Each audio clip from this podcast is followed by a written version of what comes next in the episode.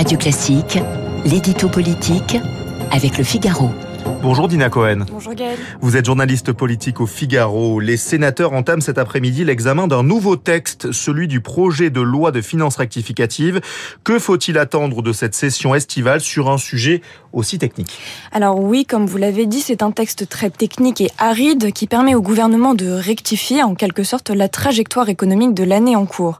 Il a été adopté la semaine dernière après des débats tendus à l'Assemblée nationale et il en est ressorti avec quelques mesures phares comme la prolongation des aides sur le carburant et la revalorisation des pensions et des aides dans un contexte qu'on sait de très forte inflation.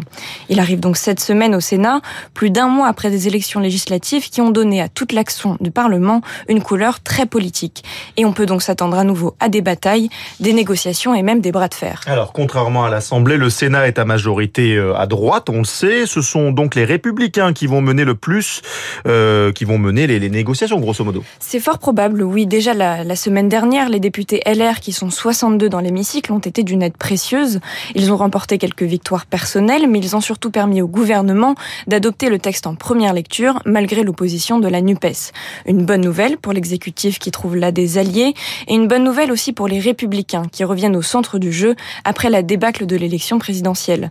Juste avant l'arrivée du texte au Sénat, le ministre de l'économie Bruno Le Maire a d'ailleurs fait savoir qu'il prendrait en compte certaines demandes venant de la droite sénatoriale. Les sénateurs LR ont donc tout à gagner dans cette nouvelle session Eh bien justement, oui et non. Ils ont à nouveau une place centrale, certes, mais ils doivent aussi faire attention à ne pas tomber dans certains pièges, à commencer par celui de la division.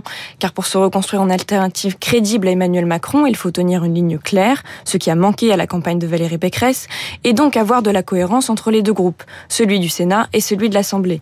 Ce qui n'est pas chose aisée pour des députés et sénateurs LR qui n'ont jamais vraiment eu pour habitude de travailler ensemble. Alors ils ont prévu pour y remédier de communiquer plus, de communiquer mieux, mais quelques désaccords se dessinent déjà. Si on prend le dispositif d'aide pour le carburant, par exemple, qui a été adopté pour 30 centimes par litre à l'Assemblée grâce au compromis trouvé entre la majorité et les députés de droite, il ne convient pas tout à fait aux sénateurs qui avaient en tête quelque chose de plus ciblé et pourraient donc vouloir revenir dessus. Et puis traditionnellement, les sénateurs sont davantage dans l'opposition que leurs collègues députés. On le voit régulièrement avec le chef de file Bruno Retailleau, qui fait entendre une voix très différente de celle de l'exécutif. Et sa position se comprend puisque pour être une alternative, il faut aussi incarner une ligne indépendante, différente de celle du pouvoir en place.